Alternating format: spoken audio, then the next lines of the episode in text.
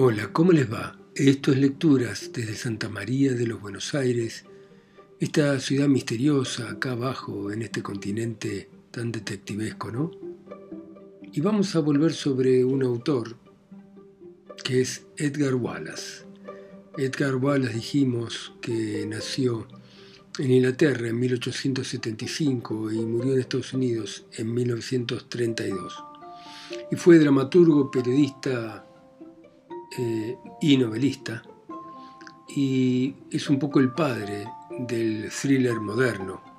Y uno de sus personajes más importantes es Mr. Reader. Mr. Reader es un detective petizo, cuidadoso en el vestir, pero poco espectacular, con un cerebro fuera de lo común. Así que vamos a conocerlo con esta novela, El astuto Mr. Reader, y empieza de esta manera. Primero, el poeta policía. Fue un día de suerte para Mr. Lampton Green, el director gerente de la sucursal del London Scottish and Midland Bank, el día que llegó Mr. Reader al departamento público fiscal. La sucursal del banco, de la que Mr. Green era gerente, estaba en la calle Pelly Firling Avenue, en el barrio rural de Euling.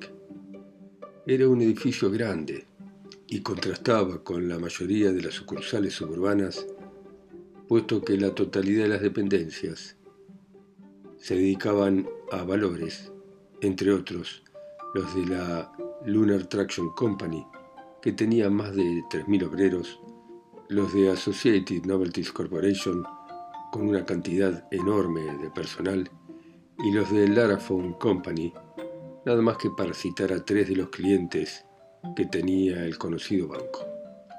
En la tarde del miércoles, y para reserva de los días, el pago de las compañías se llevaba desde la oficina central en grandes cantidades de efectivo y se depositaban en la cámara de cemento y acero debajo del despacho privado de Mr. Green, a la que solo se podía entrar por la puerta blindada de la oficina general. Esta puerta se veía desde la calle y para que fuera más visible encima tenía fija en la pared una lámpara potente que la alumbraba entero con un torrente grande de luz. Y para más seguridad, un veterano llamado Arthur Malling estaba de vigilante nocturno. La institución estaba dentro de la zona reducida vigilada por un policía y la ronda de este había sido dispuesta de tal modo que lo obligaba a pasar por delante del banco una vez cada 35 minutos. Entonces el policía observaba a través de la ventana e intercambiaba alguna señal con el vigilante nocturno sin irse de allí hasta por dar terminado el ritual. El 17 de octubre, a la noche, el policía, en este caso Burnett, se paró como de costumbre delante de la mirilla amplia y miró hacia el interior. Lo primero que le llamó la atención fue que la lámpara encima de la caja fuerte estuviese apagada. Como el vigilante nocturno tampoco se hizo presente, el policía ya alarmado no esperó más, como lo habría hecho en una circunstancia común, y dirigiéndose hacia la puerta, aumentó su alarma al encontrarla que estaba semiabierta. Burnett entró en el banco llamando a Malin, pero Malin no le contestó. En el aire había un olor sutil y penetrante que no pudo saber a qué se debía. Las oficinas estaban vacías. En el despacho del director había una luz y al entrar vio un cuerpo tirado en el suelo. Era el de Malin. Tenía esposas en las muñecas y cuerdas anudadas fuertemente en pies y rodillas. La explicación del aroma penetrante, raro, ahora era evidente. Sobre la cabeza del hombre en el suelo estaba colgado del friso con un alambre una lata vieja que en el fondo tenía un agujero para que cayese gota a gota un líquido sobre un gran trozo de algodón que cubría la cara de Malling. Burnett, que había sido herido en la guerra, instantáneamente reconoció el cloroformo y arrastrando el cuerpo inconsciente al despacho anterior, le sacó el algodón de la cara, dejándolo después el tiempo necesario para ir a llamar por teléfono al puesto de policía, luchando inútilmente porque recuperase el conocimiento. Minutos más tarde llegaban los agentes y con ellos el médico de la división, que por una casualidad feliz estaba en su lugar cuando llegó el pedido de auxilio. Sin embargo, los esfuerzos para salvarle la vida al desgraciado fueron absolutamente inútiles. Tal vez estaba muerto cuando lo encontraron, fue lo que dictó el médico. Lo que es un misterio son los arañazos que tiene en la mano derecha. El médico abrió la mano endurecida del occiso y señaló media docena de rosaduras pequeñas. Todas eran recientes, porque todavía había sangre en los surcos finos de la palma de la mano. Le dieron la orden a Burnett de que inmediatamente despertara a Mr. Green, el gerente, que vivía en Firling Avenue, una calle formada por pequeñas casas de ese carácter tan familiar en Londres. Cuando el agente de policía cruzaba el jardín pequeño para ir a la puerta de entrada, vio una luz a través de los cristales de esta y no hizo más que llamar cuando se abrió la puerta y Mr. Lambton Green, absolutamente vestido, apareció muy agitado. Encima de una silla del vestíbulo, Burnett vio un gran saco, una valija y un paraguas. El director escuchó, muy pálido, el relato que le hizo Burnett de lo que había descubierto. ¿Un robo en el banco? Imposible, gritó. Ese espantoso caray. Parecía a punto de desmayarse, tanto que Burnett lo tuvo que sostener. Justo me iba a pasar un día de vacaciones decía un poco incoherente mientras iban por la oscura avenida hacia el edificio del banco. La verdad es que abandonaba mi empleo y dejé una nota explicándose a los directores. Rodeado de personas que lo miraban con cierto recelo, el gerente, con paso inestable, entró en su escritorio. Abrió un cajón, con ansiedad miró hacia adentro y gritó, Acá no están las llaves y yo las dejé con una nota. Y perdió el conocimiento, cayendo ruidosamente al piso. Cuando se recuperó, se vio encerrado en una cárcel en la jefatura de policía ante un fiscal que lo acusaba como en una pesadilla de la muerte de Arthur Malin y del robo de 100.000 libras. Y fue en la mañana de la confirmación de su procesamiento cuando Mr. John G. Reader fue, con algún asco de su parte, porque era mirado con desprecio en todos los departamentos del gobierno, desde su despacho en la calle Lower Regent a la oficina sombría de la parte alta del edificio que ocupaba el fiscal público. Para hacer esto puso una condición nada más, que tendría una comunicación telefónica privada con su antigua dependencia. Hay que tener bien claro que él no exigió esa condición, porque él nunca exigía nada, simplemente lo pidió de manera respetuosa y tímida. Mr. John G. Reader tenía un aspecto tan débil de carácter que hacía que mucha gente se compadeciera de él y hasta el mismo fiscal tuvo momentos amargos, dudando si era prudente sustituir a este hombre de apariencia un poco enfermiza por el inspector Holford, que era enérgico y fuerte como un jabalí. Mr. Reader tenía alrededor de 50 años. Tenía una cara larga con cabellos grises y patillas que distraían la atención de unas orejas demasiado prominentes. A mitad del camino de la nariz había unos lentes con arcos de acero a través de los cuales nadie lo había visto mirar nunca, y que se quitaba invariablemente en cuanto tenía que leer algo. Un sombrero blando con la copa aplastada hacía juego con una levita abotonada de manera estrecha sobre un pecho casi raquítico. Llevaba unas botas de punta cuadrada y su corbata de plastrón, de nudo ya confeccionado, estaba sujeta por detrás a un cuello de los tiempos de Gladstone.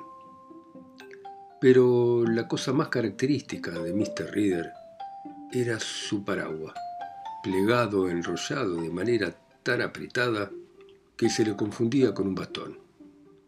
Hiciera sol o lloviese, lo llevaba colgado del brazo y no había recuerdo humano de haberlo observado abierto.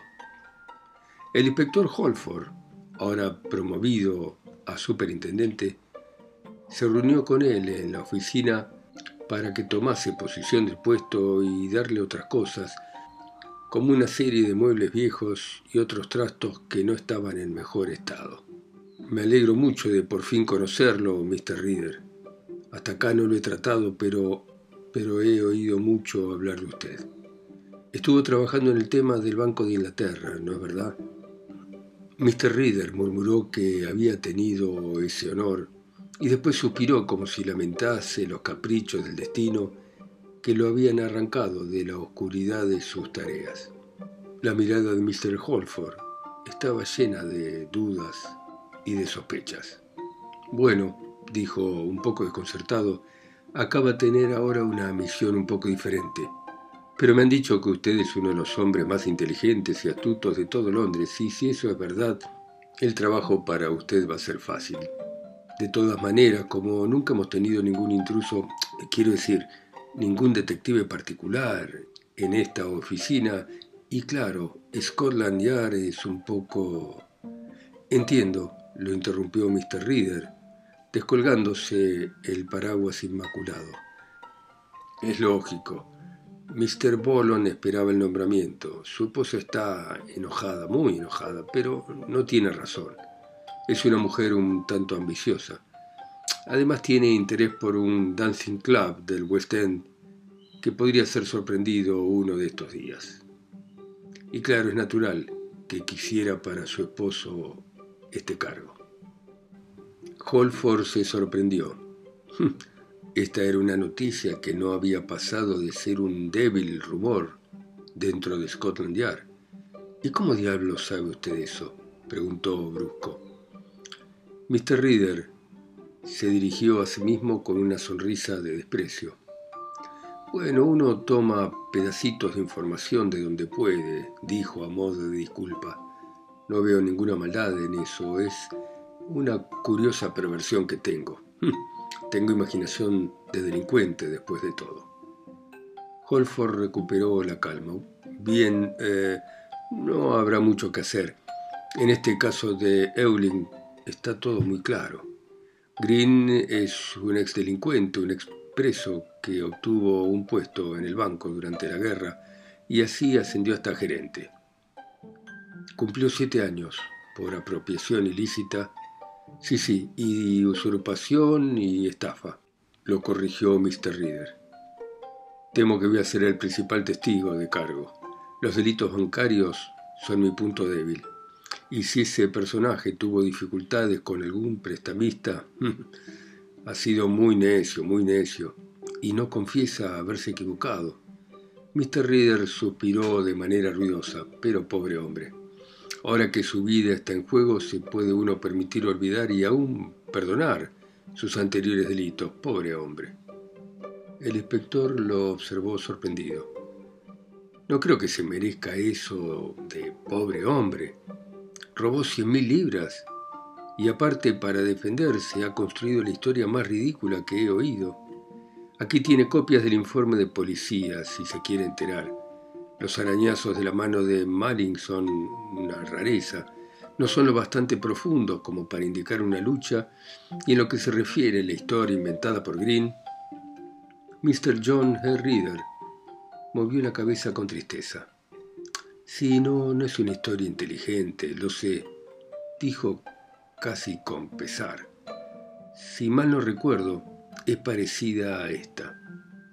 Había sido reconocido por un hombre que había estado preso con él en Dartmoor, y este tipo le mandó una carta diciéndole que le entregase una cantidad determinada o que, o que contaría todo. Antes de volver a la vida criminal, Green confesó sus antecedentes a los directores, metió la carta en el cajón de la mesa con las llaves y dejó también una para el cajero jefe.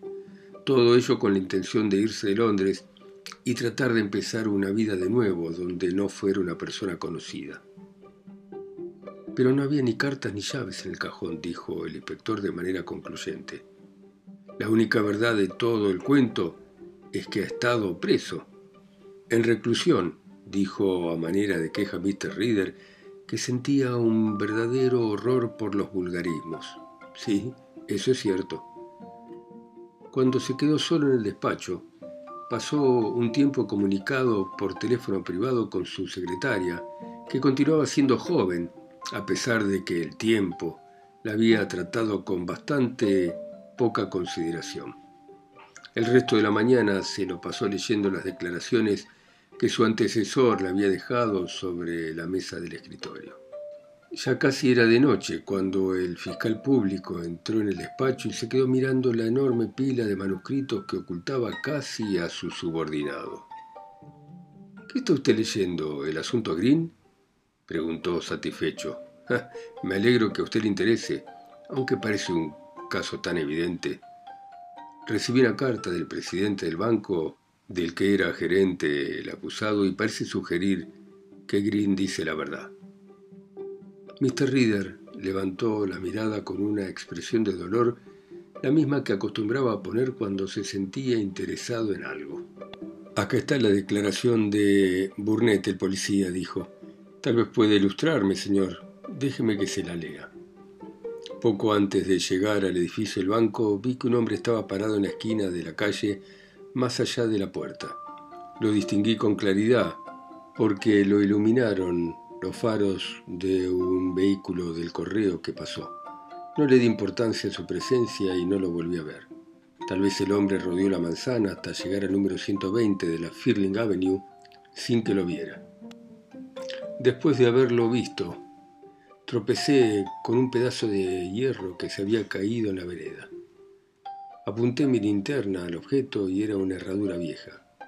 Antes, a primera hora de la noche, yo había visto unos muchachitos jugando con ella. Cuando miré otra vez a la esquina, el hombre ya no estaba.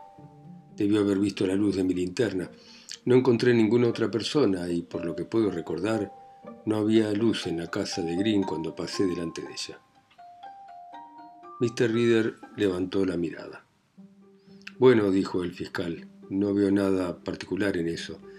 Tal vez Green rondase por los alrededores y entrara al banco sin ser visto por el agente. Mr. Reader se rascó el mentón. Verdad, verdad, dijo revolviéndose como si se sintiese incómodo. Eh, ¿Se tomaría mal que yo hiciera algunas investigaciones independientemente de las que hizo la policía? ¿O de las que hará? preguntó un poco nervioso. No quiero que se crea que un aficionado trata de inmiscuirse en temas legales. De ninguna manera, dijo efusivo el fiscal. Vaya a ver al oficial encargado del caso. Yo le voy a dar una nota para él.